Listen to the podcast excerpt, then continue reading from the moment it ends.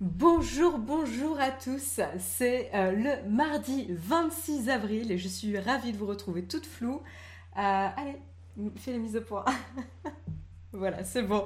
On se retrouve, euh, ravi de vous retrouver donc en ce mardi 26 avril 2022 pour discuter de l'actualité tech en ce matin presque ensoleillé, non, pas, pas tout à fait, mais c'est pas grave, on a le soleil avec nous pour démarrer le mug en très bonne compagnie avec vous dans la chatroom.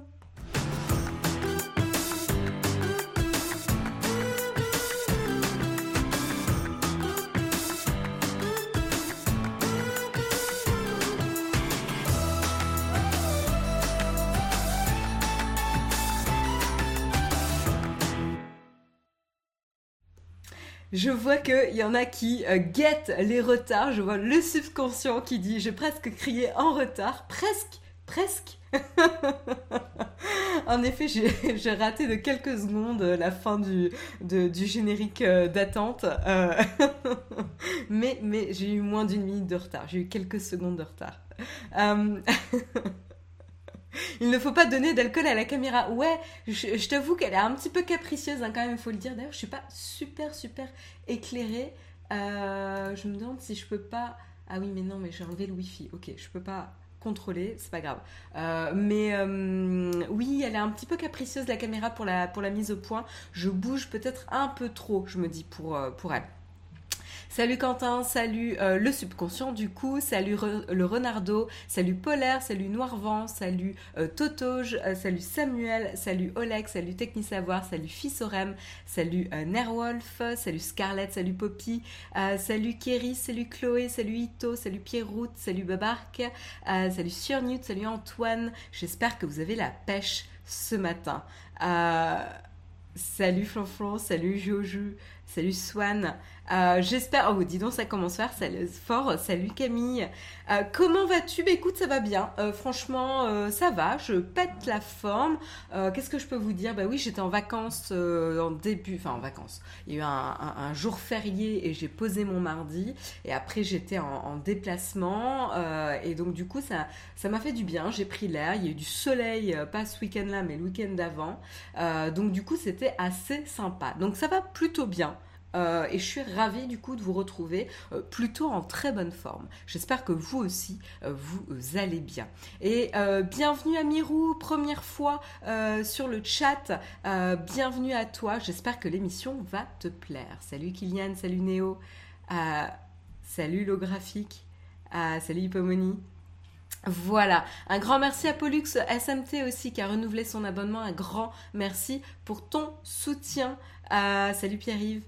Voilà, mais de quoi va-t-on parler ce matin? Vous avez très certainement vu un petit peu euh, la bombe qui est, alors mauvaise jeu de mots euh, en ce moment en temps, de guerre, on va dire euh, la grosse news qui est tombée hier, c'est évidemment la confirmation du rachat de Twitter par Monsieur Elon Musk à hauteur de 44 milliards euh, de dollars. Ça y est, euh, on, se tournait un petit peu autour depuis un petit mois. Et eh ben ça y est, ça a été euh, confirmé. Alors attention, c'est pas encore fait hein, parce que maintenant il va, y avoir des analyses et, des petites enquêtes pour voir en termes de, concurrence sur le marché. mais a priori, il y a, y a voilà, on, pourra en parler tout à l'heure de toute façon, mais, mais, euh, voilà, a priori, il y, a quand même, pas mal de, choses à se dire et à discuter, en tout cas, sur ce sujet. Euh, ben dis qu'est-ce qui, se passe ce matin là? Un grand merci Victoria Mus pour ton renouvellement d'abonnement, un grand merci à toi pour ton soutien, onzième mois d'abonnement, également un grand merci à euh, Glivx, c'est comment vous voulez que je prononce ce genre de pseudo? Il me faut un peu des voyelles quand même à un moment donné. Donc Glevx Or euh, qui renouvelle pour euh, dixième, euh, pour quatrième mois d'abonnement. Un grand merci pour ton soutien. Stingy 62 également dixième mois d'abonnement. Un grand merci et Nerwolf qui a également renouvelé son abonnement. donc trois mois d'abonnement. Un grand merci à toi. un grand merci également à Pierroute 667 pour ton soutien. Un grand merci. Puis il y a eu des petits mots Euh, heureux de te voir continuer. Moi, je cotise. Ben, un grand merci à toi, Victor. Euh, ça fait plaisir euh, d'avoir ton message. et il y a Nerol qui nous dit Twitter qui revient sur ses dires quelques jours plus tard. Ouais, carrément. On voit justement passer la majeure partie de l'émission aujourd'hui. Hein, vous vous en doutez, à parler un petit peu de qu'est-ce qui se passe avec ce rachat de Twitter, qu'est-ce que ça veut dire pour Twitter, pourquoi il y a des craintes? Certains sont très très inquiets du rachat par Elon Musk d'autres sont plutôt euh, intéressés de voir qu'est-ce qui va se passer par le rachat d'Elon Musk. Justement, on va, euh, on, va en parler. Bah, TD Nuev, justement, tu nous dis, j'arrive pas trop à comprendre les implications. Des gens quittent le réseau, je capte pas pourquoi. Bah, justement, euh, ça va être vraiment, vraiment le sujet du jour. Donc, reste un petit peu pour l'émission. On va faire deux petites brèves ce matin avant de passer à Twitter qui va être le gros de l'émission ce matin. Et justement, euh, on essaiera de répondre euh, et d'apporter un peu plus de lumière à, ce type d'interrogation parce que je suis d'accord avec toi, c'est pas forcément évident de comprendre un petit peu euh, ce qui se passe et pourquoi il y a autant de panique ou quoi sur, sur ce sujet. Un grand merci Vinka pour ton abonnement, deuxième mois d'abonnement, un grand merci pour ton soutien et également un grand merci à Miro XP également deuxième mois d'abonnement. Grand merci à toi pour ton euh, soutien. Euh, voilà, donc de quoi va-t-on parler? Euh, bah, On va parler D'abord, un, petit retour sur euh, une anecdote qui s'est passée euh, lors de la soirée euh, des présidentielles dimanche avec une fréquence de la radio France Inter dans l'Est parisien qui a passé un message inattendu qui a été piraté. Alors c'est pas la radio qui a été piratée, c'est la fréquence. donc on verra un petit peu ce qui s'est passé. assez étonnant quand même. et puis après on parlera quand même brièvement de Zara et Shein. donc vous savez, cette, ces sociétés de fast fashion, c'est-à-dire de renouvellement, de conseils de mode euh, très très rapide, enfin de mode euh, rapide et notamment euh, comment on peut utiliser la plateforme TikTok pour se lancer des challenges et exploser un petit peu l'impact de Chine. Chine, c'est une société chinoise qui euh, à elle seule a réussi à dépasser euh, le chiffre d'affaires de euh, Zara et H&M combinés, c'est quand même pas rien vu la taille de, ces sociétés à l'international. Et donc c'est quand même intéressant de, de, regarder un petit peu le phénomène et par quoi ça passe. Donc on, on regardera brièvement un petit peu ces deux articles. Et puis après, comme je vous le disais, le gros du programme de l'émission de ce matin sera dédié à Twitter. Qu'est-ce qui se passe? Qu'est-ce qu'on sait? Quels sont les accords? Comment s'est passé euh, le rachat? Est-ce que le board a été d'accord ou pas? Pourquoi certains commencent à stresser à l'idée que Elon Musk euh, prenne le contrôle euh, de, Twitter et un petit peu des, réactions aussi suite à, cette annonce? Donc ça sera assez intéressant. J'en profite pour remercier également Sébastien pour ton 20e mois d'abonnement. Un grand merci à toi pour ton soutien. Voilà pour le programme, j'espère qu'il vous plaît. Euh, écoutez, il est 8h08, je pense qu'il est temps de lancer le petit kawa.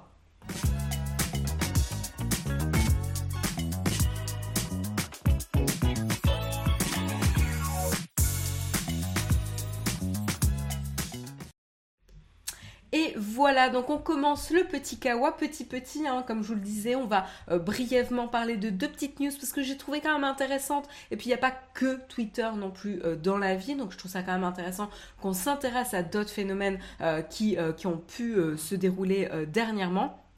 Et donc je vous propose de commencer par la petite anecdote qui a touché euh, France Inter euh, en cette soirée de dimanche 24 avril 2022, euh, hein, après les résultats du second tour de l'élection, de, de l'élection, excusez-moi pour le lapsus,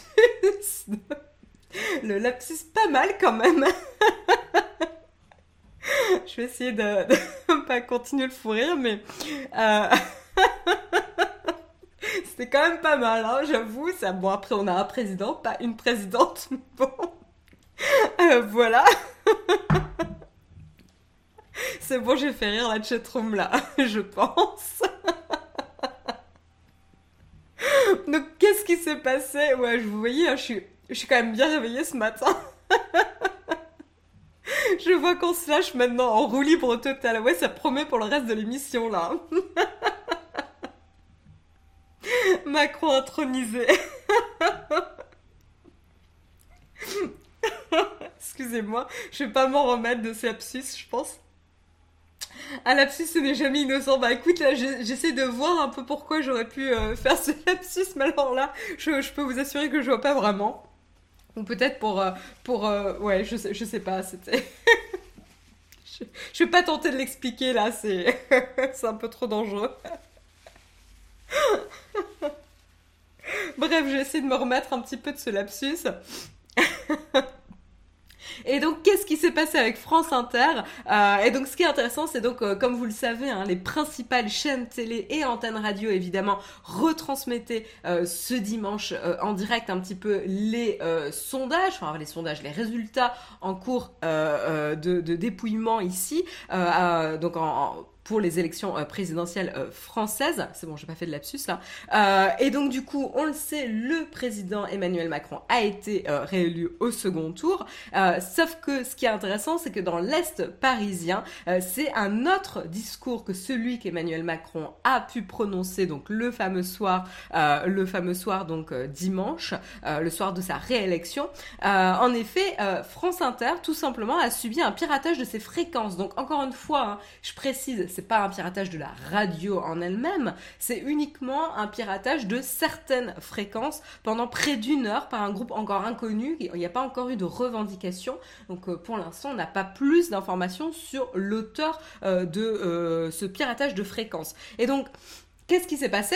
C'était bien la voix d'Emmanuel Macron que, les personnes ont pu entendre, qui a été utilisée, mais elle a été montée de manière à lui faire prononcer une, une allocution différente de celle qu'il a prononcée euh, officiellement. Euh, donc il y a eu notamment euh, des phrases du type je, n'ai aucune envie de faire 50 plus, je trouve ça assez, assez rigolo. Je sais que les Françaises et les Français en cette heure attendent un projet conscient théorisé, afficher une organisation méthodique pour contrevenir aux lois de la République et créer un ordre parallèle. Voilà je, voilà ce qu'on lui a fait prononcer. Encore une fois, je tiens à dire que c'est pas Emmanuel Macron euh, qui a prononcé ce discours. C'était évidemment un montage pour lui faire dire ce genre euh, de propos. Donc la fréquence avait été détournée déjà lors du premier tour. Ça c'est intéressant aussi, c'est que c'est pas la première fois que ça se passe. Euh, donc notamment le 10 avril dernier. Et donc là encore, ça, s'était passé à Paris-Est. Hein où euh, la radio avait diffusé un discours, alors pas la radio, mais en tout cas sur la fréquence, euh, qui correspondait à la radio euh, côté Paris-Est, on avait diffusé un discours anti-système à plusieurs reprises. donc là, a priori, Radio France a, pris contact avec l'ARCOM pour vérifier ce qui s'est passé et mener une enquête ici. Alors, Comment ça a pu être possible Parce que c'est quand même ça qui est euh, intéressant ici. Euh, ça peut paraître un peu spectaculaire de se dire, bah mine de rien, il y a quand même une radio euh, ultra connue qui a été piratée. Alors encore une fois, c'était limité à l'est parisien. Et en fait, on nous explique, donc il y a Alec Archambault, avocat spécialiste dans le droit du numérique, qui a été contacté par Numérama. C'est Numérama qui a mené un petit peu l'enquête et qui explique pourquoi cette, zone de Paris-Est en particulier est plus vulnérable. Explique notamment que c'est un, territoire d'environ 40 000 résidents euh, et qui est soumis à une couverture radio perturbée depuis la construction des, tours mercuriales à Bagnolet, en Seine-Saint-Denis. Les deux buildings font office de parapluie à ondes euh, et du coup l'émetteur dans cette zone a une puissance relativement faible, entre 100 et 200 watts, ce qui est vraiment faible en comparaison à d'autres régions où ça monte jusqu'à 10 kW, soit 1000 watts, 10 000 watts, pardon. Euh, donc voilà, il y a une vraie, euh, y a une euh, différence ici. Voilà, donc et technique, savoir, c'est exactement ce que tu dis. C'est-à-dire qu'en fait, il y a quelqu'un qui s'est équipé d'un émetteur qui est au final plus puissant que celui, celui, qui est officiel, qui finalement dans cette zone-là est relativement faible. Donc c'est pas du tout si compliqué que ça, finalement, de pouvoir le faire. Donc, donc ça serait lié à ça. Et donc euh, la diffusion FM, en fait, c'est ce qu'on nous explique. C'est finalement c'est de l'analogique. C'est celui qui crie le plus fort euh, qui euh, va l'emporter. Donc il suffit d'acheter un appareil plus puissant pour prendre possession de la fréquence en question. Et donc le récepteur va se tourner vers la fréquence, en tout cas vers le signal qui est le plus fort pour cette fréquence-là. et donc du coup, Voilà, donc sur votre émetteur, vous rentrez la fréquence qui correspond à euh, France Inter euh, Paris-Est. Euh, et, après, il suffit d'avoir la puissance suffisante qui est donc supérieure à celle officielle émise. Et donc là, ça permet tout simplement d'être priorisé ici pour la, la diffusion. Par contre, ce qu'il faut quand même garder en tête, parce que euh, je vous imagine déjà là, les, les, bidouilleurs en tech là, euh, dans la chatroom, c'est que c'est quand même interdit. Hein voilà, donc c'est pas non plus complètement gratuit. C'est interdit par la loi d'utiliser des bandes FM sans licence. Euh, et donc du coup, en France, c'est quand même l'ARCOM qui se charge justement de les attribuer. Donc en conséquence, il est illégal de brouiller une fréquence déjà utilisée. Hein. Voilà. Donc, euh, donc, euh, donc voilà. Donc on verra. On n'a pas plus d'informations du coup sur qui est à l'origine euh, finalement de ce brouillage et, de cette espèce de discours monté alternatif qui a été diffusé dans cette région spécifique de Paris. Mais en tout cas, j'ai trouvé ça assez, assez cocasse. C'est pour ça que je voulais vous le, partager ce matin. Alors je sais pas s'il y en a d'entre vous dans la chatroom qui se situe dans cette zone-là et qui se trouvait écouter la radio France Inter euh, à, ce moment-là, justement, euh, je sais pas. Moi, je regardais la télé, justement, à ce moment-là, pour voir. C'est plus qu'interdit quand même, il risque gros les petits malins. Oui, bah, enfin, c'est interdit et donc du coup, il y a des sanctions, tout à fait, ouais. Donc on verra hein, s'ils arrivent à remonter aux, personnes.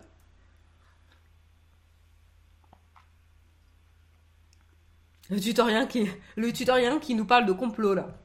Si ça se trouve, c'était le vrai discours et le reste est fake. Ouais. Tu vas loin quand même. La question serait de savoir s'il y a eu des auditeurs qui ont cru à ce discours alternatif.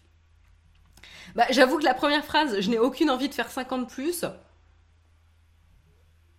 T'as envie de te dire, bah, dans ce cas, pourquoi tu t'es présenté, quoi?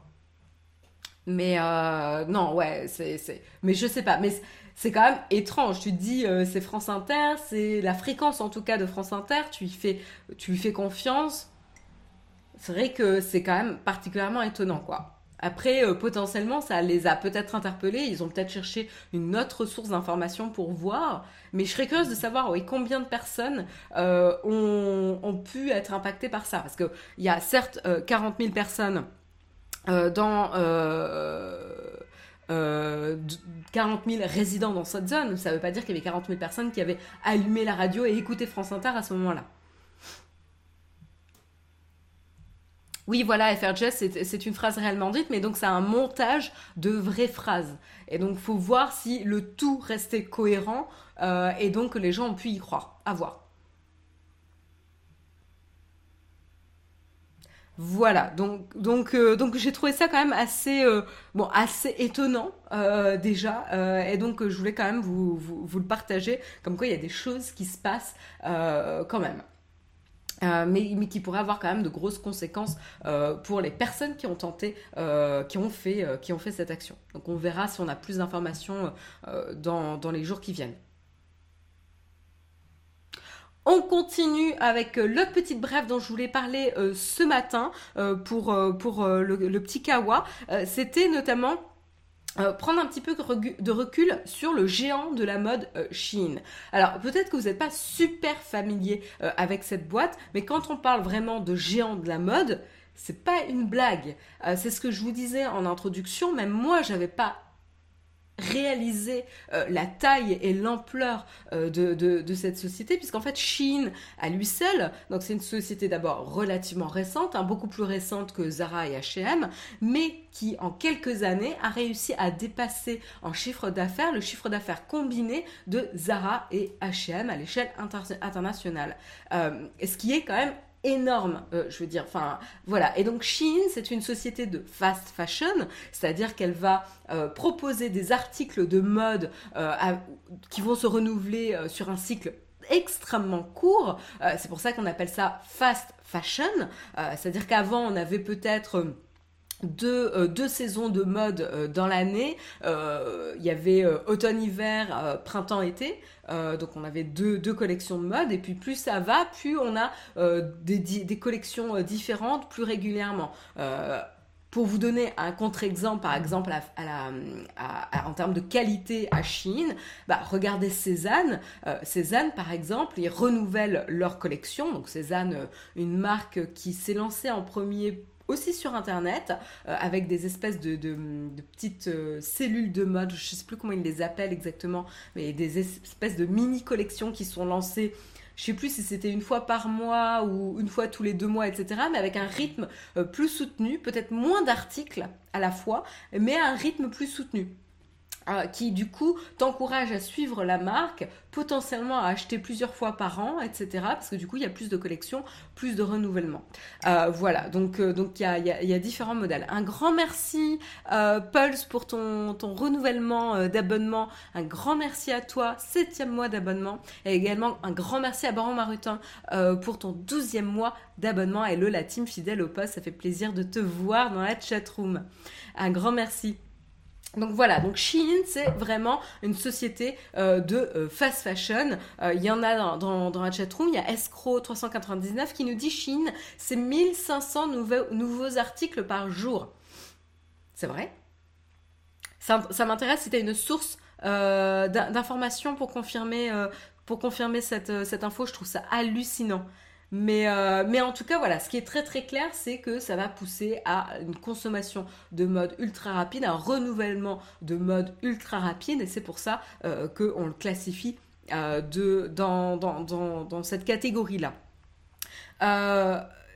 pour contexte aussi, donc Chine se porte extrêmement bien. Ils ont annoncé en début de mois une, une, valorisation à 100 milliards de dollars, donc 80, 11 milliards euh, d'euros euh, plus exactement. Euh, et en effet, ils ont encore accéléré leur conquête de la mode en ligne grâce à une nouvelle levée de fonds. et donc, parmi les raisons de son succès, c'est ce qu'on parlait, sa capacité à repérer les tendances pour pouvoir se renouveler rapidement. Et donc, c'est vraiment ça, vraiment la pierre angulaire de leur business et de leur succès. Un grand merci également au Ocotax. Ocotax pour ton sixième mois d'abonnement. Un grand merci à toi pour ton soutien. Euh... Escro nous dit oui, ils en ont parlé, euh, ils en ont parlé dans Popcorn avec Domingo. Ah, super intéressant. Merci pour l'info. Merci beaucoup. Euh, voilà, donc en effet, c'est la capacité de Chine à repérer les tendances et ils ont notamment une présence assez impressionnante, assez tentaculaire euh, sur les réseaux sociaux et notamment sur TikTok euh, où on va retrouver pas mal de vidéos qui vont comparer notamment des articles qui vont être copiés, donc des articles de Chine qui vont copier les tendances, récupérer les tendances que l'on peut voir soit dans d'autres marques, soit dans des créateurs de séries type ce qu'on a pu voir dans Emily in Paris avec la créatrice Marilyn Fitoussi, ou ce qu'on peut voir également en termes de mode dans Sex Education avec euh, la créatrice Rosa Diaz. Ce sont des séries qui ont eu euh, pas mal euh, le vent en poupe. qui ont attiré une certaine, un certain public, qui ont aussi une, une comment dire, une patte créative, en termes de vêtements euh, et de style assez marqué, hein, chacune des séries, qu'on aime ou qu'on n'aime pas, chacune des séries a un style vestimentaire très marqué, et donc du coup les gens très naturellement vont vouloir retrouver ce, type de style pour s'habiller et copier leur, euh, modèle. Hein. C'est quelque chose qui, enfin, assez classique dans la logique de pop culture, etc. Et donc du coup, c'est là où on voit qu'on a la mode qui va s'inspirer des séries, et puis on va également avoir la mode qui va s'inspirer des différentes marques euh, et des articles qui, marchent. Et donc qu'est-ce qui se passe aussi? C'est qu'on voit carrément sur TikTok des espèces de petits challenges euh, Zara versus Shein, où on voit euh, des... voilà, des créatrices euh, des, euh, euh, des personnes qui vont, des consommatrices, voilà, qui vont comparer une pièce de vêtement de Zara avec sa copie Chine. Et c'est assez, assez bluffant quand même quand on voit un petit peu la, la, comparaison. Je vais essayer de vous montrer. Alors je crois que... Alors attendez, je vais essayer de voir si je peux... ouvrir le lien quelque part.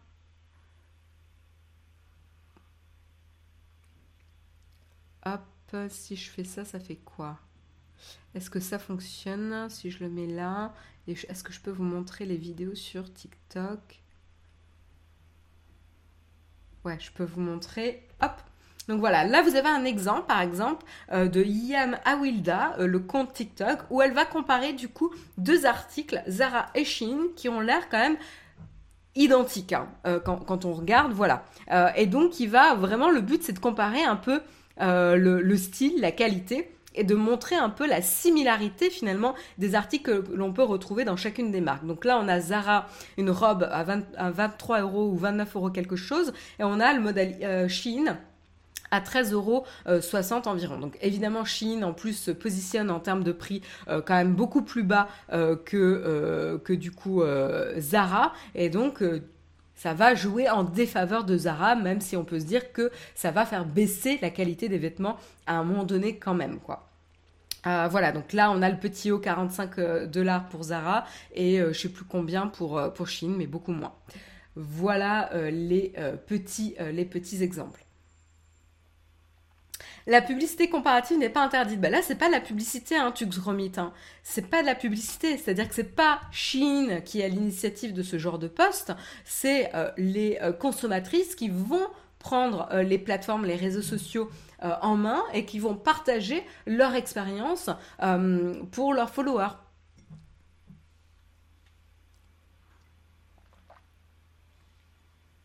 Alors, Petit Jean 777 nous dit que les copines ne sont pas de la même qualité, loin s'en faut.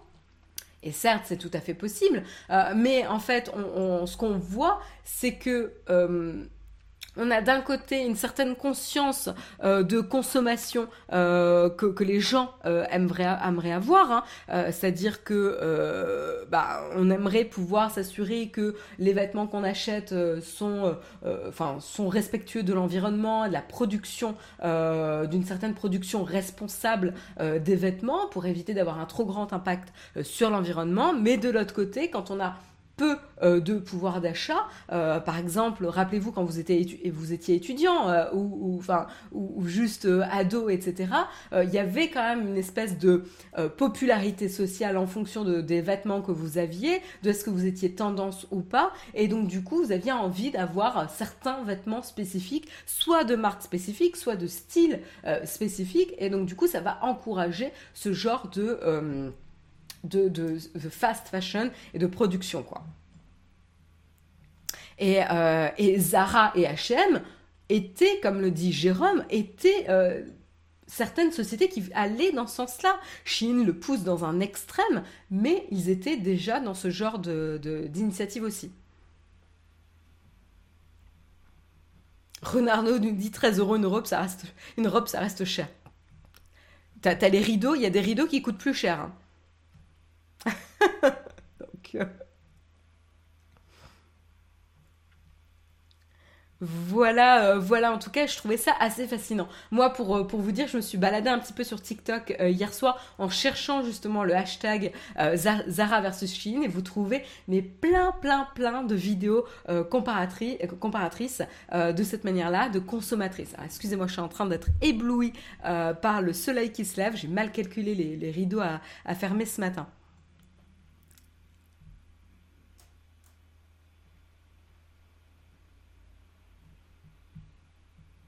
Voilà, donc, euh, donc au-delà, au-delà de se dire euh, est-ce que, euh, est-ce que Chine c'est bien et le modèle économique c'est bien, parce que je suis d'accord avec vous, il y a plein de problématiques qui sont posées et l'industrie de la mode reste une des industries les plus polluantes sur, sur la, la, planète hein, aujourd'hui, cette consommation excessive, ce renouvellement des vêtements. Pour ça qu'il y a beaucoup beaucoup de marques aujourd'hui qui se positionnent sur la mode responsable aussi. Euh, mais, euh, mais voilà, ce qui est intéressant, c'est de voir aussi les phénomènes euh, sur les réseaux sociaux, quoi. Tu peux prendre le temps de refermer les volets si tu veux. Non, mais le tutoriel, c'est je fais sortir Jérôme pour que mon assistant s'en occupe, s'occupe de, de l'éclairage. C'est pour ça. J'ai envoyé un message très subtil à mon assistant pour qu'il se déplace. Vous voyez? Je ne montre pas, je suis en. voilà. Normalement, vers 9h, Marion aura bien bronzé. Alors moi, je ne bronze pas, euh, Oleg, je, crame. Donc euh, voilà la petite différence. Et il a râlé en plus. Non, il a pas râlé. Il a juste dit qu'il ne se montrerait pas parce qu'il n'était pas montrable. Il n'était pas encore prêt. Voilà pour, euh, Chine. Je trouvais ça quand même un, phénomène assez euh, intéressant. Et je sais que dans la chatroom, vous n'êtes pas forcément super intéressé par la mode, mais comme quoi même la mode est euh, impactée par la technologie. et c'est ça qui est assez fascinant, c'est que la technologie touche tous les secteurs aujourd'hui. Et de voir un petit peu qu'est-ce que ça, à quoi ça mène, c'est assez intéressant. Sur ce, je vous propose de passer à la tartine du jour, puisqu'en fait, on va passer la majeure partie de cette émission à débriefer un peu de Twitter et à en discuter ensemble. Donc tout de suite, la tartine.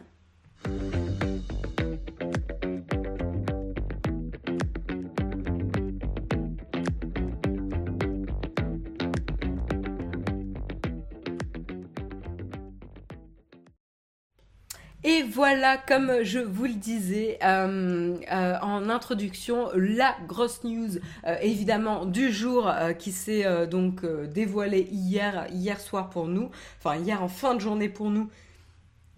Ah, évidemment, il y a avec le, décalage horaire, c'était en journée pour, pour les États-Unis. C'était évidemment Twitter qui accepte la proposition d'Elon Musk de rachat de la société à hauteur de 44 milliards de dollars. Donc c'est pas rien. 44 milliards de dollars, c'est euh, notamment 54,20 dollars l'action. Euh, et donc Elon Musk a fait l'acquisition des 90,8% restants euh, de la société Twitter.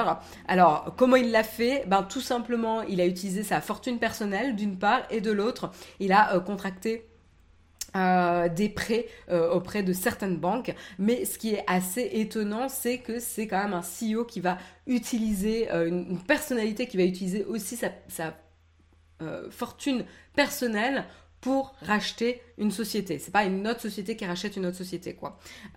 du coup, il achète tout. Oui, Techni Savoir, ça y est, c'est officiel. Il est, il a tout Twitter.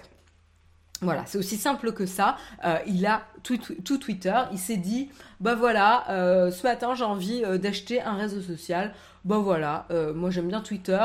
j'ai X followers sur la plateforme. J'aime bien faire mon déballage médiatique sur Twitter. Et eh ben, je rachète Twitter parce qu'en plus je trouve que il y aurait des choses à faire dessus. En gros, c'est un peu ça hein, qui nous communique depuis un certain temps euh, avec certains tweets où il fait notamment des sondages sur comment devrait euh, être pensé Twitter, euh, quel type de fonctionnalité devrait être disponible sur Twitter, etc. voilà, donc il avait fait quelques, on en avait parlé. Hein, pas la semaine dernière, mais même la semaine d'avant, parce que ça fait quelques semaines maintenant que ça, se passe, on en avait déjà parlé, c'est pas... voilà, Elon Musk fait partie si ce n'est la personnalité la plus suivie sur euh, Twitter, fait partie des personnalités les plus suivies sur Twitter, très clairement. Euh, je crois que c'est Morgan Stanley, euh, si je ne me trompe pas en termes de nom de banque, qui, a, qui, est la société qui a géré l'organisation des, des prêts. Goldman et Morgan Stanley, ouais donc c'est qui a, géré euh, l'organisation du, prêt entre plusieurs banques. Voilà. Euh, et donc du coup, euh, du coup, ça y est. Donc c'est vraiment officiel. à Wall Street, qu'est-ce qui s'est passé? Donc l'arrivée d'Elon Musk à la tête de Twitter est plutôt bien accueilli pour l'instant. L'action avait pris 5,46% euh, à 9h30 et 14h41 avant d'être suspendue le temps de l'annonce. L'augmentation a continué à la réouverture vers 15h10 euh, jusqu'à plus 5,65 à la fermeture. Euh, voilà. mais c'est vrai que si on revient un petit peu sur l'histoire, ça s'est quand même passé très rapidement puisque ça s'est passé en l'espace d'un mois. En tout cas, en termes d'échanges publics euh, et de communication qui ont pu être partagés. Qu'est-ce qui s'est passé? Je rappelle un petit timeline pour ceux qui n'ont pas forcément suivi le feuilleton Elon Musk Twitter. Le 25 mars, Elon Musk achète 73,5 millions euh, euh, de hauteur de 73,5 millions de dollars Twitter, donc prend possession de 9,2% du réseau social. Euh, voilà, le 4 avril, on apprend officiellement qu'Elon Musk devient le plus grand actionnaire individuel de Twitter, parce qu'il y a eu un délai entre euh, le rachat euh, des premières actions et la communication officielle, euh, voilà, qui s'est faite donc le 4 avril. Le 5 avril, donc 24 heures plus tard, hein, vraiment rien que ça, Elon Musk passe, de, passe de simple actionnaire à dirigeant de Twitter. Le 11 avril, six jours plus tard, Elon Musk ne veut plus être dirigeant de Twitter. Vous savez, il y a eu un petit aller-retour entre le board, euh, Elon Musk, etc. Euh, le 14 avril, euh, on a Elon Musk qui fait une offre de rachat de Twitter pour 43 milliards de dollars. Le 15 avril, Twitter active une mesure d'urgence pour bloquer l'opération agressive de rachat d'Elon Musk.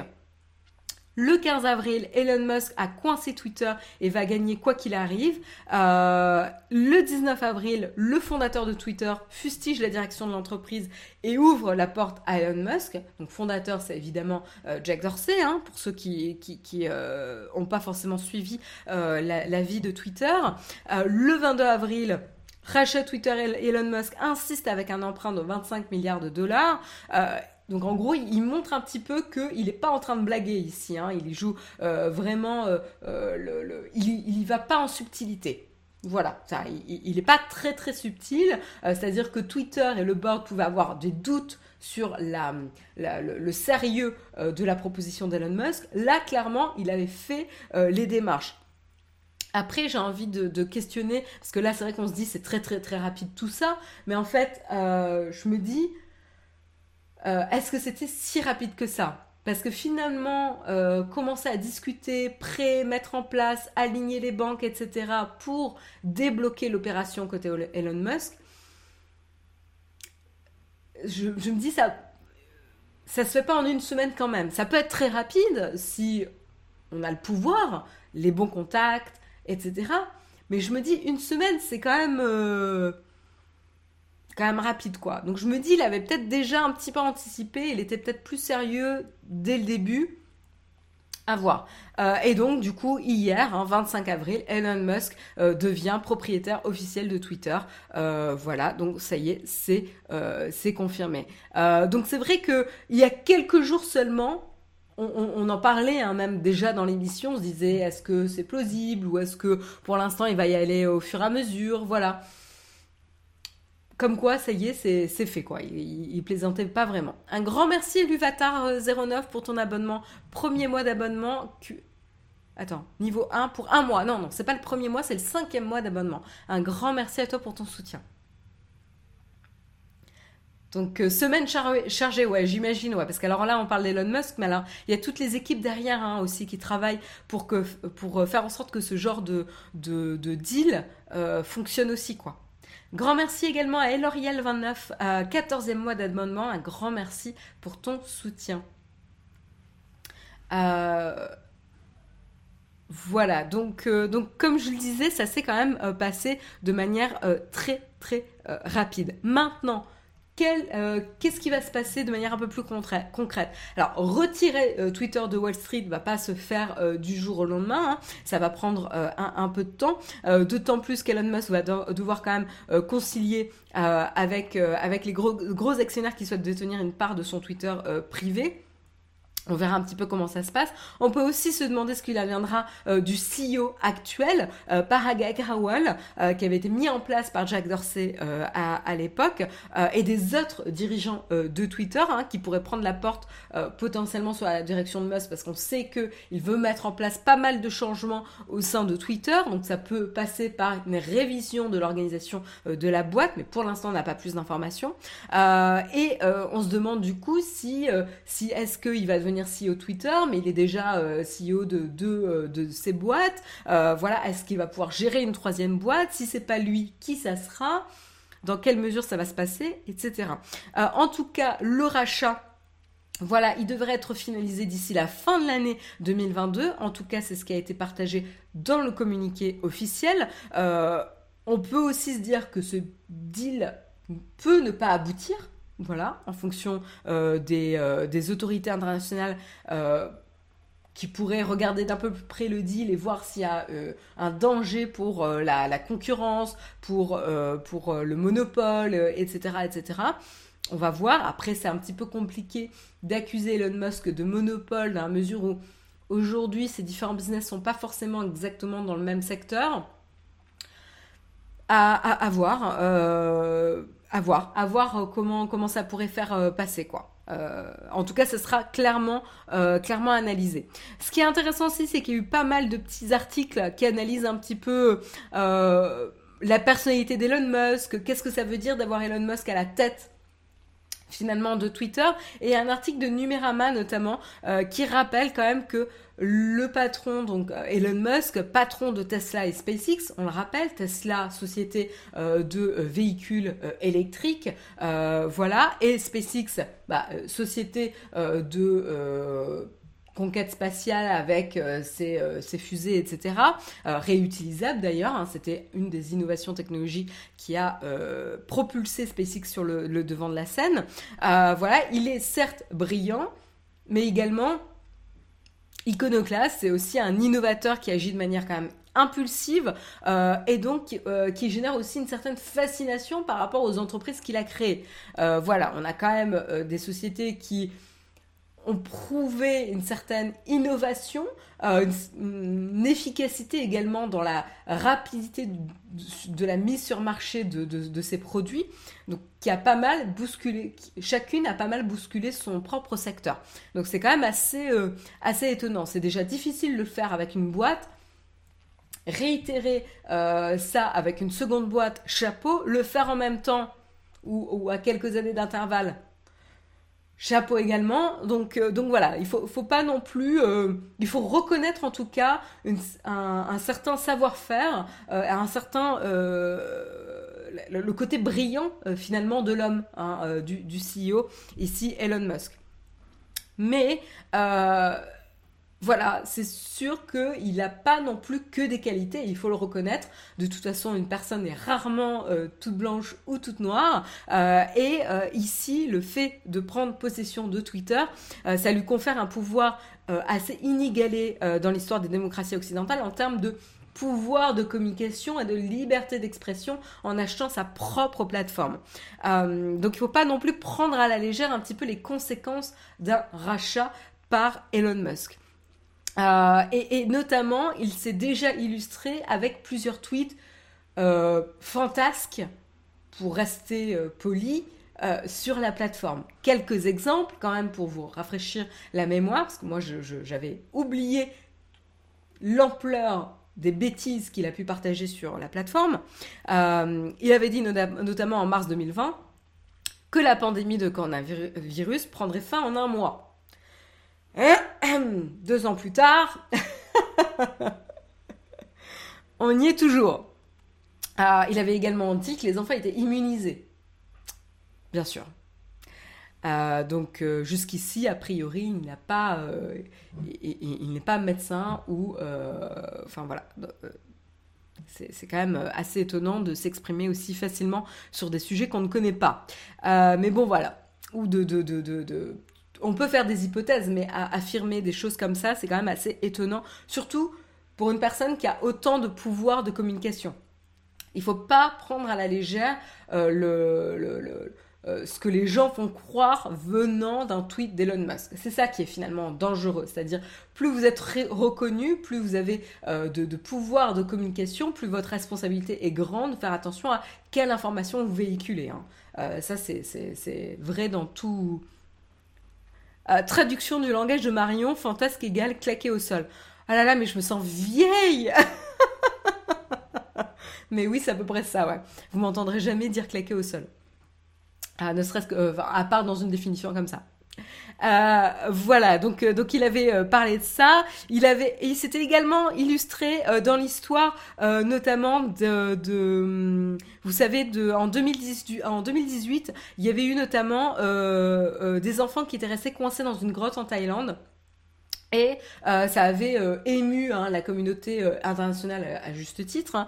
Et lui, en sauveur de l'humanité, s'était proposé d'envoyer un, sous-marin, voilà. Et un des sauveteurs sur place lui avait un peu ri au nez en disant que il pouvait garder ces espèces de petits complexes de sauveteurs américains pour lui, parce que de toute façon, un mine sous-marin ne serait pas utile dans ce cas-là. Et suite à cet échange, euh, il avait traité ce sauveteur de pédophile, tout simplement. Comme ça, cadeau, euh, gratuit, tout va bien. Au lieu de rester concentré sur euh, sauver des personnes, on s'insulte parce que c'est toujours très très constructif, hein, toujours très utile dans ce genre de situation. Donc voilà, on voit un petit peu la personnalité un petit peu clivante, il faut le reconnaître, pas qu'un petit peu, mais la personnalité clivante d'Elon Musk. hein. Voilà. Et puis euh, les dernières phrases, que c'est par exemple, euh, voilà, euh, Elon Musk qui s'attaque à Netflix et notamment ses séries inclusives en se moquant des personnes trans, hein, parce que pourquoi pas, hein, être ouvertement transphobe, tout va bien.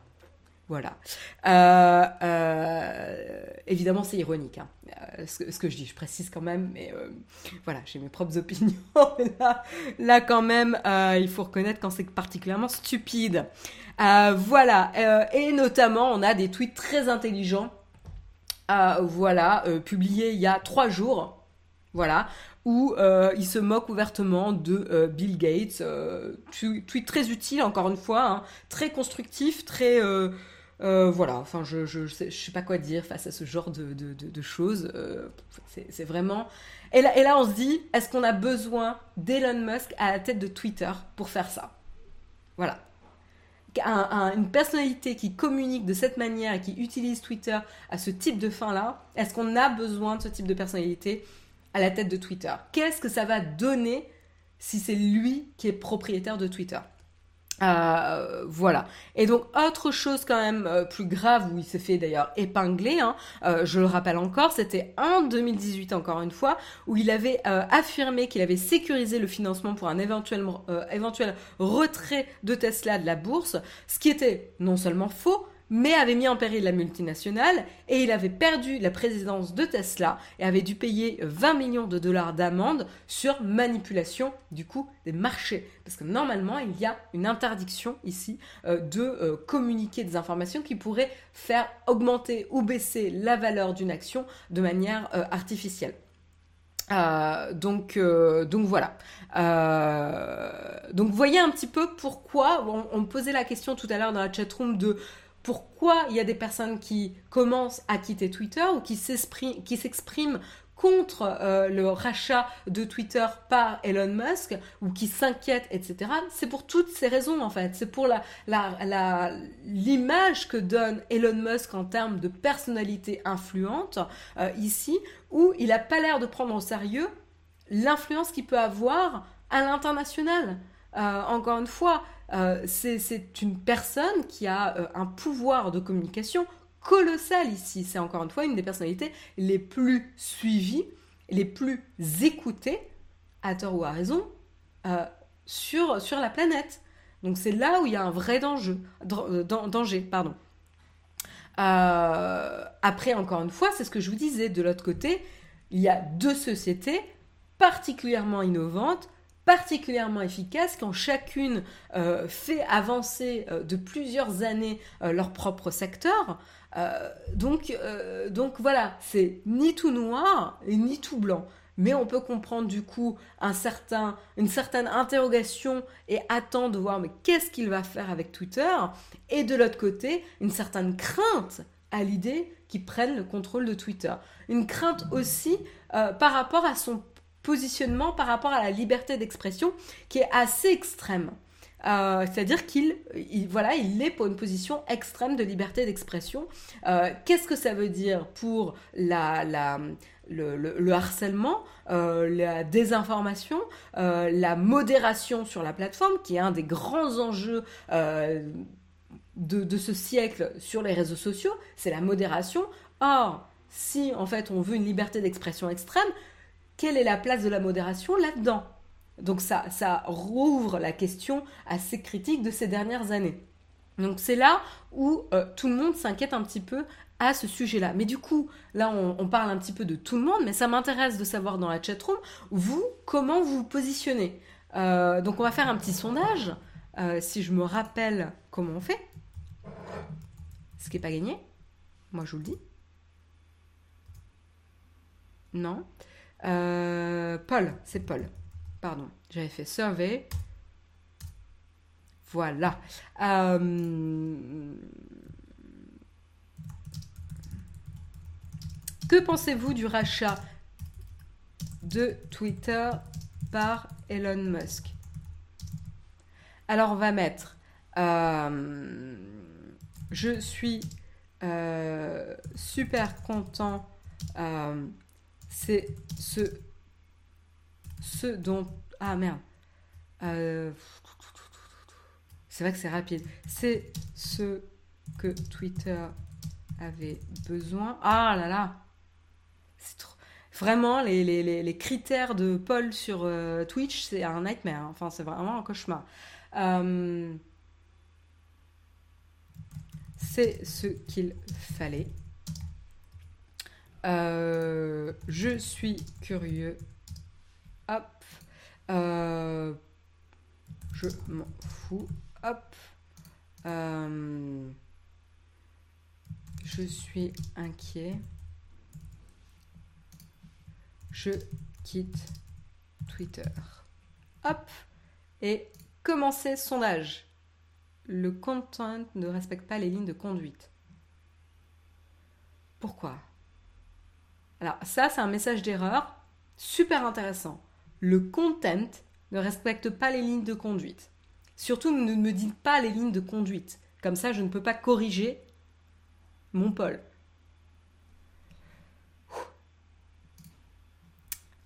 Qu'est-ce qui ne marche pas? Réponse minimum 2.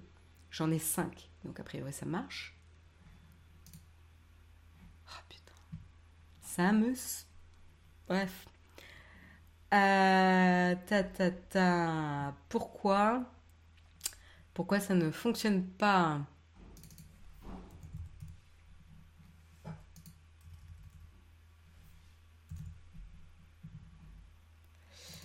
Euh, hop.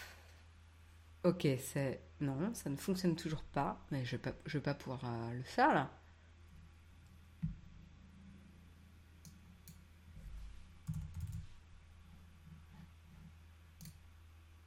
Mais sérieux quoi euh, Que penser? Bon, bah écoutez, je voulais vous faire des, sondages, mais, mais ça fonctionne pas.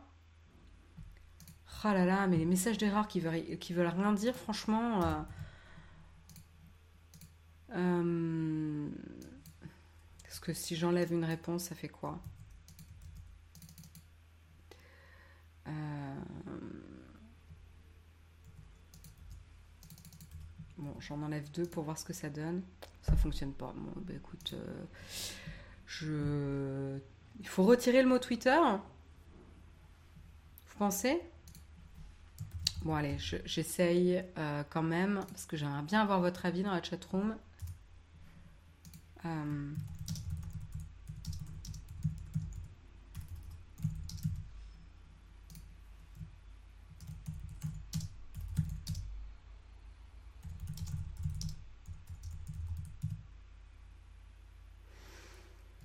Euh,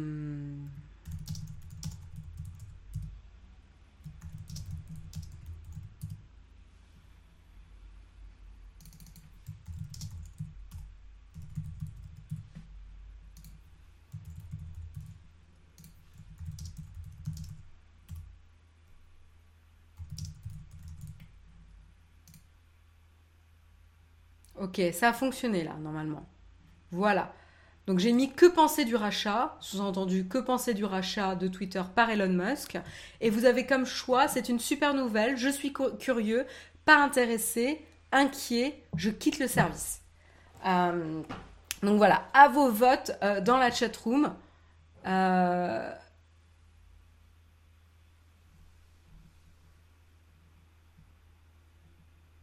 allez-vous à, votre tour là de, voter. Donc pour l'instant, euh, pour l'instant c'est intéressant. Hein. Euh, c'est à peu près à égalité. Je suis curieux, inquiet. Hein, on a 37%. Je suis curieux. Donc plutôt positif quand même. Vous êtes intéressé de voir ce qui va se passer. Et on a 32% qui sont inquiets quand même. Bon, il y en a 24 qui sont pas intéressés. C'est un peu la réponse de la facilité hein, dans la chatroom. je l'ai mis parce que voilà, mais... ah, il y, a quand même 7% qui disent, sont, euh, qui disent que c'est une super nouvelle. Ok. Et, euh, et que 2% qui disent je quitte le service. Et donc si vous quittez le service, est-ce que vous allez... Euh, pour ceux qui souhaitent quitter le service ou qui se posent la question, est-ce que vous savez vers quel service vous allez vous tourner Ou est-ce que vous juste vous n'allez pas le remplacer? Euh, Legacy nous dit, moi je trouve, que, euh, je trouve ça top, c'est une bonne chose vu les censures récentes que Twitter avait l'habitude de faire. Euh, d'accord, ok. c'est un positionnement. mais en effet, c'est un positionnement sur la liberté d'expression ou pas, et est-ce qu'il y a des limites à la liberté d'expression ou pas, et si oui, lesquelles?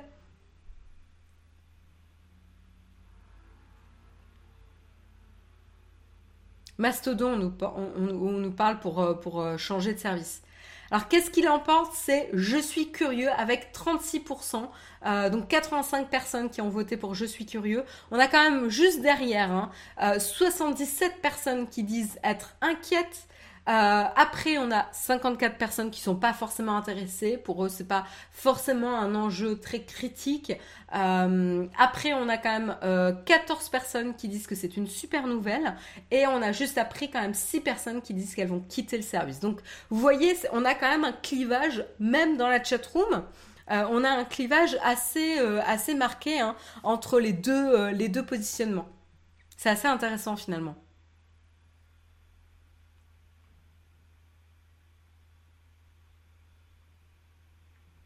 On peut suivre l'actualité tech de très près, utiliser Twitter quotidiennement et voter pas intéressé car le changement de direction de la plateforme n'est pas une donnée que l'on considère importante. On en parle du nombre de gens qui sont sur WhatsApp suite au rachat par le groupe de Meta. Euh, je pense que c'est pas la même chose qu'Elden 60. Euh, pourquoi moi je pense que c'est quand même euh, important C'est que c'est qu'en fait, qu'est-ce qui te fait utiliser Twitter? C'est ça aussi. Euh, pourquoi tu utilises Twitter? C'est pas uniquement pour pouvoir écrire des messages, c'est pour euh, avoir la qualité des, réponses que tu as derrière ou des interactions que tu as derrière, ou pas forcément des réponses, mais des, personnes et des messages que tu vas suivre. Euh, voilà. Donc, donc moi, par exemple, depuis quelques années maintenant, j'utilise de moins en moins Twitter parce que bah, il se passe pas un jour sans que j'ai un message polémique, inutile, qui, passe et en fait, ça m'énerve ça m'énerve. Euh, ça m'énerve et en fait, j'ai pas envie de, gaspiller mon énergie euh, sur ce genre de débat euh, pas constructif. Il y a des sujets importants et il y a des conversations intéressantes que l'on peut avoir de manière posée sur le réseau social, mais malheureusement, c'est pas, moi en tout cas, dans, le type de personne que je suis, c'est pas ce que je vois en majorité. Alors vous allez me dire, bah, fais le ménage dans les personnes que je suis. Bah oui, mais malheureusement, euh, je suis euh, pas mal de, professionnels que je trouve intéressants pour, euh, pour leur, analyse professionnelle de la tech, du design, etc. Mais je vais pas adhérer à exactement toutes leurs, idées et on va avoir des espèces de, d'espèces de, tweets un peu polluants qui va apparaître par-ci par-là quoi et c'est assez ça, ça hum, pourrit un petit peu mon expérience de Twitter. Et genre, j'ai autre chose à faire que faire le ménage, quoi. Genre, c'est pas mon boulot de faire le ménage dans ma timeline. Hum, donc, tout simplement, c'est plus facile que j'arrête de l'utiliser. Et c'est ce qui se passe, quoi. Je suis un peu feignante, peut-être, mais, euh, mais c'est ça. Donc, euh, donc, je continue à l'utiliser, mais je suis de plus en plus discrète sur la plateforme. Euh, alors, j'ai un petit peu vos commentaires.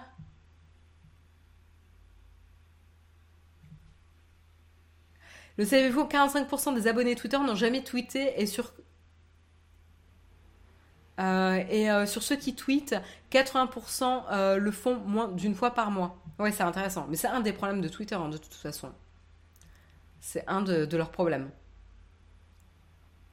À moi, c'est pour parfaire ma culture d'insultes et polémiques, drama en tout genre. Typhoon Nuke, pas mal.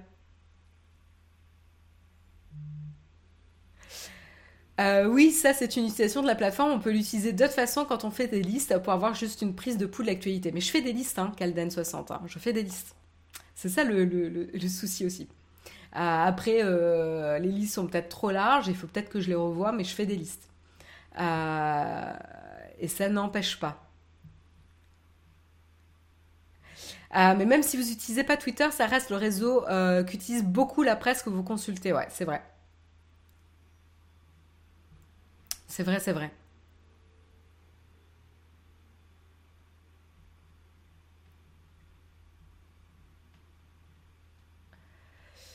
Mon propos, c'est juste que toutes les questions autour de la liberté d'expression sont surjouées. Cela fait des décennies que les médias appartiennent à un club fermé de milliardaires et on arrive quand même à s'informer et à savoir faire le tri. Euh, alors, tu mets quand même beaucoup de choses, beaucoup d'idées différentes dans le même panier ici. Tu fais des associations d'idées un peu rapides, euh, Calden. Euh, je pense que le but, c'est pas forcément qu'on analyse exactement tout ce que tu dis, mais, euh, mais tu fais des gros, gros raccourcis un peu. voilà, donc c'est pas on, on, parle pas exactement la même chose. Hein. Mais pour parler de gros milliardaires, c'est intéressant. Je voulais vous partager notamment, et, ça va un petit peu dans, dans ton sens, une, des petites réactions rapides d'une ancienne journaliste, d'une, je crois que c'était alors attendez, euh, c'est Jessica Lessine. Euh, j'avais reçu sa, euh, petite. mais qu'est-ce qui se passe là? Jessica Lessine, qui est une ancienne journaliste. J'avais vu. Ah, mais je vais pas y arriver. Ce matin, c'est la galère. J'avais vu que c'était euh, une ancienne journaliste du Wall Street Journal. Euh, et qui partage un petit peu quelques réactions à chaud de l'annonce euh, du rachat de Twitter par Elon Musk. Et c'est intéressant parce qu'elle dit voilà le plus l'homme le plus riche sur Terre vient d'acquérir une des plateformes de communication les plus importantes au monde aujourd'hui. Euh, voilà, donc, euh, donc évidemment, ça pose pas mal de questions et à raison sur l'avenir de la plateforme et quel sera l'impact d'Elon Musk sur, euh, cette communication accessible à l'international, cette plateforme internationale. et donc là, c'est intéressant parce qu'elle elle partage une idée de la position de CEO comme créateur de contenu, ce qui est relativement nouveau. Euh, et elle nous dit Elon Musk est le créateur un peu ultime euh, et, euh, et il va encourager les autres à agir comme lui le fait. Donc potentiellement encourager d'autres CEO et d'autres figures influentes du monde de, de, du business à agir comme lui et à développer leur propre marque. Euh, d'influenceurs, de CEO, de personnalités influenceuses en ligne. Euh, et ça, c'est assez, euh, assez intéressant puisque ça marque un, pivot et un changement et une évolution assez marquante du rôle de CEO comme il était perçu auparavant, qui était notamment de mener et l'idée une société et être, responsable par rapport aux actionnaires, devoir répondre à ses actionnaires. Ici, on a euh, Elon Musk qui essaye de s'émanciper et, de devenir un peu un électron libre et avoir plus de pouvoir que ses propres actionnaires. Euh, alors, euh, donc voilà, qu'est-ce que je peux vous dire de plus?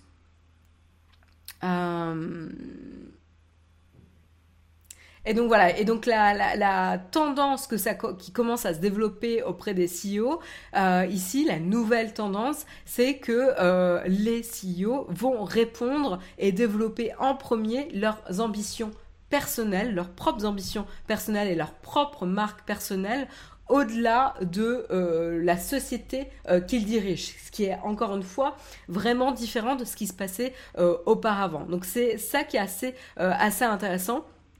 Euh, et donc, on peut voir qu'ils perçoivent leur rôle de, CEO assez différent des précédentes générations.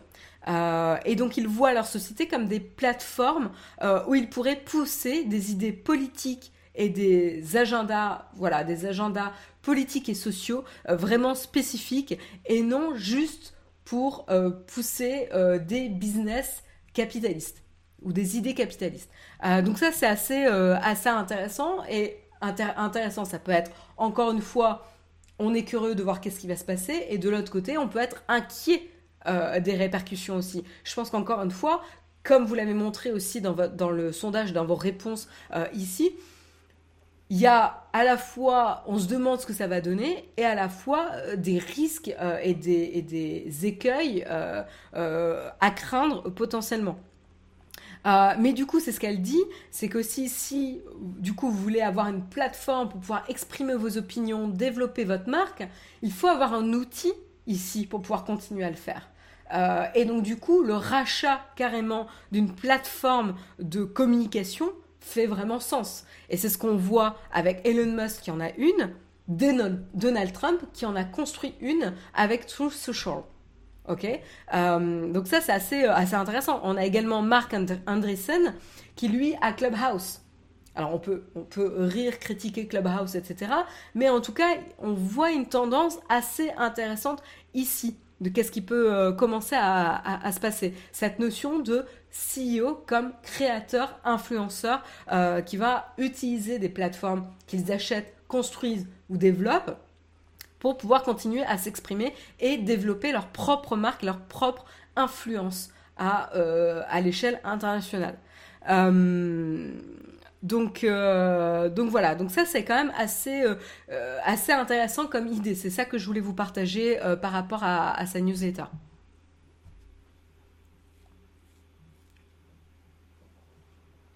Alors il y a Epomini. Excusez-moi qui nous dit c'est effroyable, oui, la politique aux mains euh, des CEO, franchement.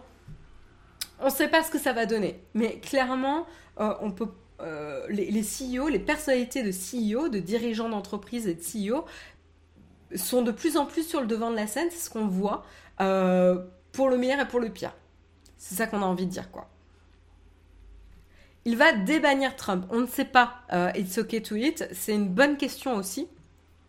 Ah, merci à tes souhaits. Merci beaucoup dans la chatroom. On ne sait pas pour l'instant. Euh, d'ailleurs, on a eu, euh, euh, je peux vous le partager, hein, il y a eu notamment une petite conférence à distance qui s'est tenue hier par le CEO de Twitter actuel, Agrawal, donc qui a communiqué et répondu aux questions des différents, salariés de Twitter par rapport à qu'est-ce qui va se passer, quelles sont les conséquences du rachat qui viennent d'être annoncées.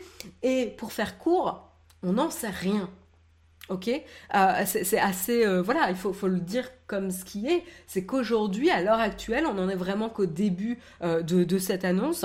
Par exemple, il a partagé que pour l'instant, il n'y a pas de licenciement de prévu ou de plan de séparation de certains employés de prévu. Euh, euh, voilà. Euh, il a également partagé qu'en tant que CEO, il resterait CEO jusqu'à la finalisation du deal, c'est-à-dire potentiellement jusqu'à la fin 2022. Mais après, il n'y a eu aucun commentaire sur qu'est-ce qui va se passer après ça, une fois que le deal est finalisé. ce qu'on sait, la seule chose qu'on sait, c'est un des, des, membres indépendants du board, Brett Taylor, euh, a informé que le board actuel de Twitter serait dissous une fois que le deal serait euh, complété, euh, mais on n'a pas énormément d'informations. Et c'est intéressant de voir un petit peu les inquiétudes qui croissent au sein des, employés. Hein. voilà, plus tôt ce mois-ci, début, début avril, on avait eu certains employés de Twitter qui avaient notamment communiqué leur leur crainte, euh, leur, euh, leur inconfort euh, à l'idée de d'avoir Elon Musk qui prend le contrôle de Twitter et notamment suite au, fait que Musk avait, avait partagé de manière très très claire qu'il allait faire des changements assez importants au sein de la plateforme, pour le dire, pour le dire de cette manière-là. voilà, donc il y a aussi un risque ici pour Twitter qui est de voir la fuite des talents. Euh, quand on rachète une société, ça peut être pour plusieurs choses. Euh, ça peut être soit pour, euh, pour certains brevets, la démanteler et revendre à plus grande valeur certains services. Ça peut être pour faire l'acquisition d'une équipe performante, intéressante, un pool de talents et continuer à développer avec, avec cette équipe-là. Ça peut être pour, pour vraiment différents critères. Donc donc il y a un risque ici de voir potentiellement les talents de Twitter partir. Donc ça serait, ça serait quand même assez dommage ici. Je suis curieuse euh, moi de mon côté, de voir comment ils vont gérer ça. Je trouve que pour l'instant, ils le gèrent pas super super bien. Hein. C'est un peu la débâcle en termes de communication. Hein. Il y a eu déjà euh, beaucoup beaucoup d'allers-retours, de, de, de, dire de, il, devient actionnaire majoritaire, il va euh, prendre le contrôle, mais plus vraiment, parce que finalement c'est plus le cas. Ou ensuite Twitter qui essaie de se renforcer contre un rachat agressif d'Elon Musk et finalement le rachat qui continue. Donc j'ai l'impression voilà, moi je suis pas dans les petits papiers des informations et des communications internes euh, faites aux employés de Twitter peut-être que eux ils ont plus de communication, je l'espère. Euh, mais euh, on a senti un ballottement hein, ici des communications faites aux, aux, employés, alors que ce soit aux employés ou même publics, c'est quand même assez inconfortable et pas très rassurant comme comme comme série d'événements. Et donc potentiellement, ça pourrait motiver un, grand départ d'employés de talents, ce qui serait quand même euh, vraiment une perte en termes de valeur aussi pour Twitter. Évidemment. Euh, voilà, donc euh, donc c'est intéressant, on n'y est pas encore, hein, mais euh, c'est intéressant de voir comment ça va être géré. Il y a évidemment la question de Trump, Trump qui avait été banni de la plateforme officiellement en, en, 2021. le CEO Agrawal n'avait pas de réponse par rapport à est-ce que Trump va de nouveau pouvoir accéder, accéder à Twitter ou pas. Donc on n'a pas de, de, de, réponse certaine là-dessus. En tout cas, ce qu'on sait, c'est qu'a priori Trump, Donald Trump s'est exprimé sur le sujet. Est-ce qu'il serait intéressé euh, par retourner sur la plateforme, il a dit non. Même s'il était euh, euh, accueilli de retour sur Twitter, il ne reviendrait pas sur la plateforme. Il va rester sur la plateforme sur laquelle il est déjà absent, Truth Social, puisqu'on en avait déjà parlé. A priori, il n'y a pas grand-chose qui se passe sur cette plateforme-là. Donc à voir. Euh, il y a aussi la possibilité de changer d'avis, hein, évidemment. Mais, euh, mais voilà, c'est assez. On est dans, un, dans une période encore d'incertitude ici pour Twitter. C'est encore très très frais euh, l'annonce du rachat. Il va y avoir maintenant la définition de quelles vont être les prochaines étapes, comment le, la transition va s'organiser, est-ce que le deal va pouvoir se faire réellement? donc tout ça, on n'a pas encore de réponse très certaine. Autre chose, euh, alors j'ai peut-être un petit peu vos commentaires. C'est peut-être une chance pour un nouveau Twitter à inventer. Petits gens, pourquoi pas? C'est voilà, c'est là où on tombe dans ce genre de remarques qui sont plutôt je suis curieux de voir qu'est-ce que ça va donner. Et, c'est légitime hein, aussi. Merci beaucoup Florian pour ton renouvellement d'abonnement. Euh, troisième, mois, troisième mois d'abonnement, un grand merci à toi pour ton soutien.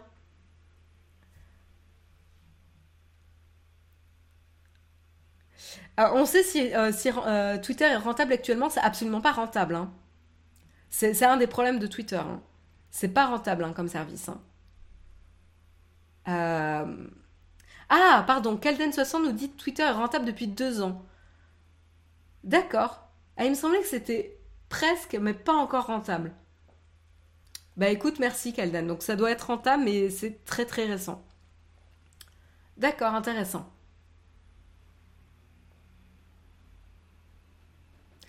Donc, euh, donc voilà. Après, il y a eu des réactions euh, et il y a une réaction assez intéressante, notamment de Jeff Bezos euh, par rapport à, l'annonce.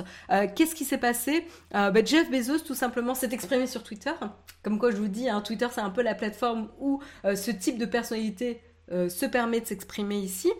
et il a notamment cité un tweet d'un journaliste du New York Times qui euh, mettait, euh, qui pointait du doigt en tout cas les intérêts de Tesla, donc une des sociétés euh, d'Elon Musk, en Chine. Et notamment, on peut lire bah, justement le, marché, le second marché le plus important pour Tesla en 2021, c'est la Chine. Donc, premier point intéressant. un des plus grands fournisseurs de, batteries pour Tesla c'est la Chine, c'est des sociétés chinoises. Euh, après 2009, euh, la Chine a été bannie de Twitter. Le gouvernement n'avait plus de levier euh, sur la plateforme. Ça vient peut-être de changer. Voilà, ça termine. Voilà, il y a quatre bullet, enfin il y a, il y a un, deux, trois, quatre, voilà, quatre bullet points en montrant un petit peu les connexions de business entre Tesla et la Chine. Donc deux bullet points sur ça. Ensuite, un troisième bullet point qui fait état du fait que la Chine, euh, Twitter a été banni. Twitter, c'est pas la Chine qui a été banni, mais c'est Twitter qui a été banni de la Chine et donc du coup la Chine n'avait plus de levier sur le réseau social. Euh, et que potentiellement avec le rachat euh, d'Elon Musk de Twitter et les intérêts commerciaux entre Elon Musk et la Chine, potentiellement ça pourrait réouvrir euh, ici une, collaboration, une discussion potentiellement entre la Chine et Twitter. On ne sait pas. Vous allez me dire, c'est peut-être capillotracté. Voilà, j'avais du mal à le prononcer. Peut-être que non, mais c'est intéressant quand même de mettre un petit peu la lumière sur plusieurs parties des enjeux qui entourent un petit peu ce deal euh, d'Elon Musk et de euh, Twitter. Et donc du coup, voilà, Jeff Bezos a simplement cité le tweet de ce reporter euh, du New York Times et il a notamment répondu Interesting question, donc question intéressante. Est-ce que le gouvernement chinois vient d'obtenir un peu plus de levier dans justement cette, cette place publique? Puisque justement Elon Musk a fait référence à Twitter en tant que place publique pour une place ouverte au dialogue, à la liberté d'expression, euh, et que c'était important de la préserver. Et donc là, on se demande si on n'avait pas donné un peu plus de place finalement au gouvernement chinois, et avec tout ce qu'on sait de euh, euh, la, liberté d'expression liée au gouvernement chinois, dans cette place publique.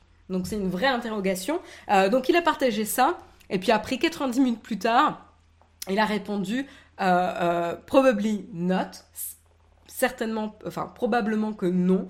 Euh, le résultat le plus probable, et c'est la complexité de la Chine pour Tesla. plus que la censure sur Twitter, mais on le verra, on verra.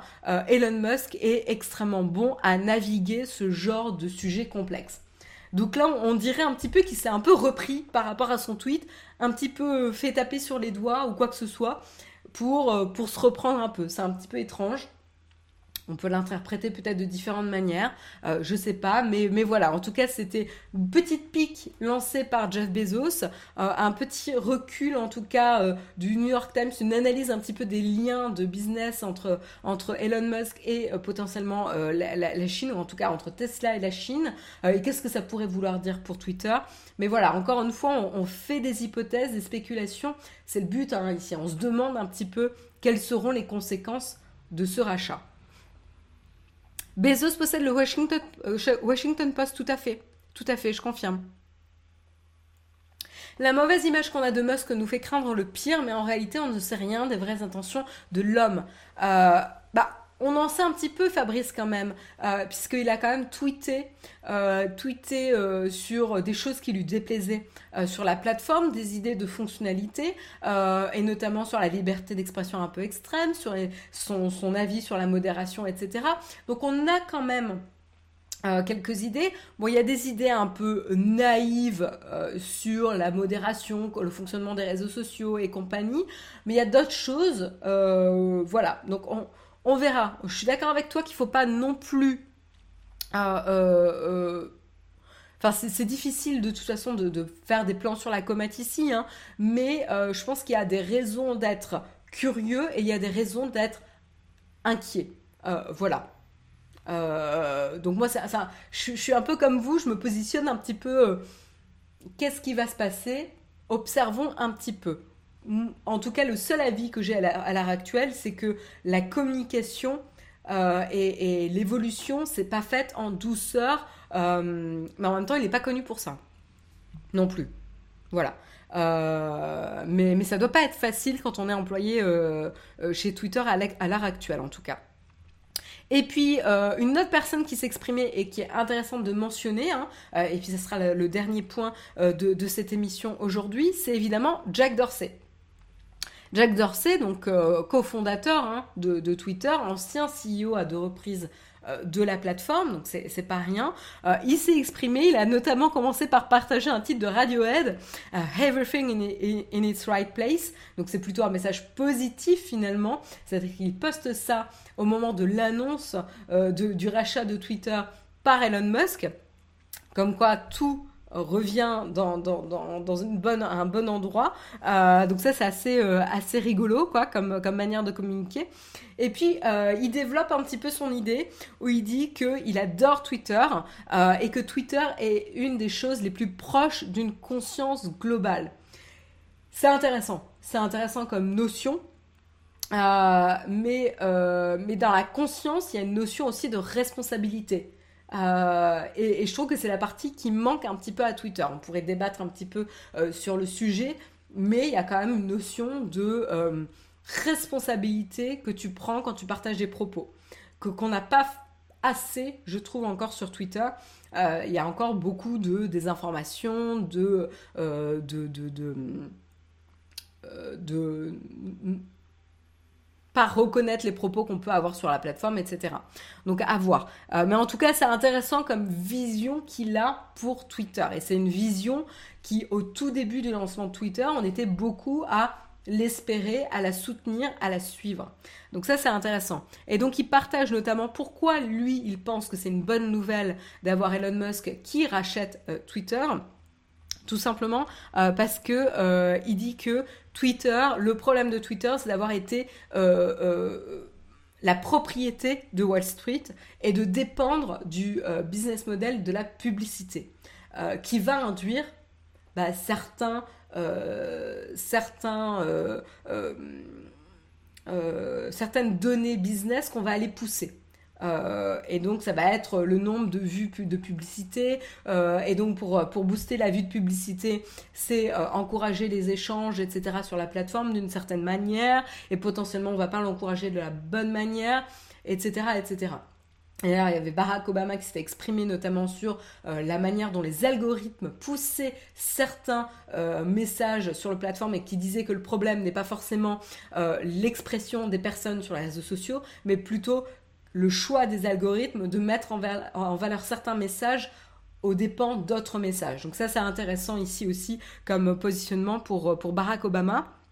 Euh, mais voilà, il dit en tout cas, Jack Dorsey, il dit que prendre, reprendre Twitter des mains de Wall Street est la première bonne étape pour récupérer une certaine indépendance euh, pour Twitter et lui permettre de se développer euh, de la meilleure des manières ici.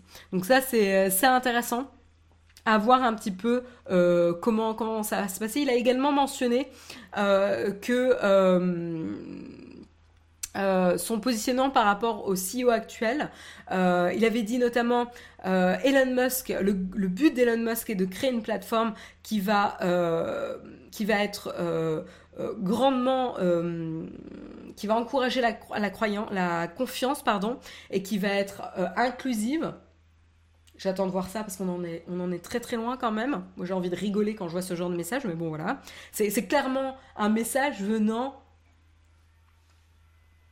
d'un homme blanc riche. J'ai envie de vous dire ça. C'est assez cynique comme, euh, comme remarque, mais alors vraiment, il n'y a que Jack Dorsey ou ce genre de mec qui peut dire que la plateforme est inclusive, quoi. Mais bon, bref. Passons. c'est la vision qu'il a. Et là, euh, d'accord, euh, on peut tendre vers, cette vision, mais on n'y est certainement pas. Euh, et donc, il avait dit que par rapport à cette vision, c'est pourquoi, pour ça qu'il avait choisi le CEO actuel. Donc ça, c'est intéressant. Donc il montre qu'il y a un alignement entre la vision et l'objectif d'Elon Musk et la vision et l'objectif du CEO actuel. Donc potentiellement, ça sous-entend que ça serait pas complètement incompatible que le CEO actuel reste aux commandes lors du rachat euh, de euh, Twitter. À voir, hein, on n'a pas euh, plus d'informations, mais, mais à voir. en tout cas, ce qui est intéressant, c'est que le rachat de Twitter, et ça je ne l'ai pas encore mentionné, le rachat de Twitter s'est fait à l'unanimité des votes du board, sachant que le CEO actuel a fait partie du board, il a voté en faveur du, du rachat. Bon, après, il avait des conditions très avantageuses sur qu'est-ce qui se passe s'il part euh, avant une certaine durée, etc. Mais en tout cas, voilà. Donc c'est un peu, euh, c'est encore un peu flou. Euh, comme je vous disais, hein, on en est vraiment au début, on n'a pas plus d'informations. On essaye un petit peu d'évoquer les différents points important et, et, impact potentiel que ça pourrait avoir sur la plateforme, que ce soit en termes de modération, de positionnement de Twitter, que ce soit euh, d'un point de vue des employés et leur perception de ce qui s'est passé des événements, est-ce qu'ils ont envie de s'associer à la personnalité d'Elon Musk ou pas, euh, qu'est-ce qui va se passer du côté de Donald Trump euh, aussi, est-ce qu'il va être de nouveau de retour sur cette espèce de tendance de CEO qui va cultiver euh, cette personnalité de créateur et d'influenceur euh, et qui va chercher une plateforme où ils peuvent exprimer leurs opinions euh, plutôt que être, être redevable devant les actionnaires sur le, comment ils mènent leur, le business de la société dont ils sont CEO. C'est intéressant comme évolution ici d'image et de rôle de CEO. Donc voilà, il y a pas mal de choses euh, intéressantes euh, et, je suis assez certaine qu'on en reparlera au fur et à mesure que, l'histoire se développe. Je pense qu'on n'a surtout pas encore réussi à réellement dompter les nouveaux outils de communication que sont les réseaux sociaux. On peut espérer qu'on y parviendra et que les choses s'amélioreront. Et c'est un pessimiste qui dit ça. C'est beau Fabrice, c'est beau Fabrice.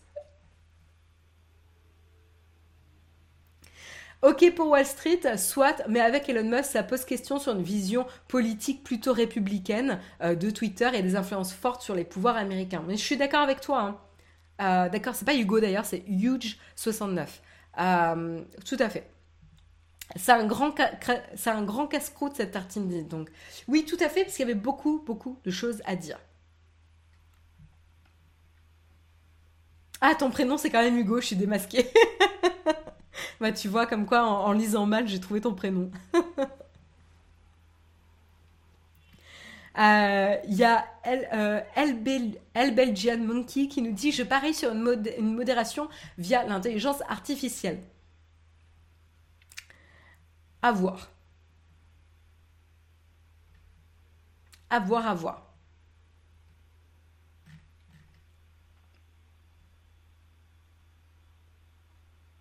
Donc, euh, donc voilà, en tout cas, euh, j'ai essayé de vous, de vous partager une, une vision un peu, un peu globale de certains points de vue qui avaient été partagés dans les, dans les médias, euh, pourquoi certains le craignaient, pourquoi certains étaient euh, plutôt euh, contents euh, et, quelques, tendances qu'on commence à, voir émerger. J'espère que, c'était intéressant.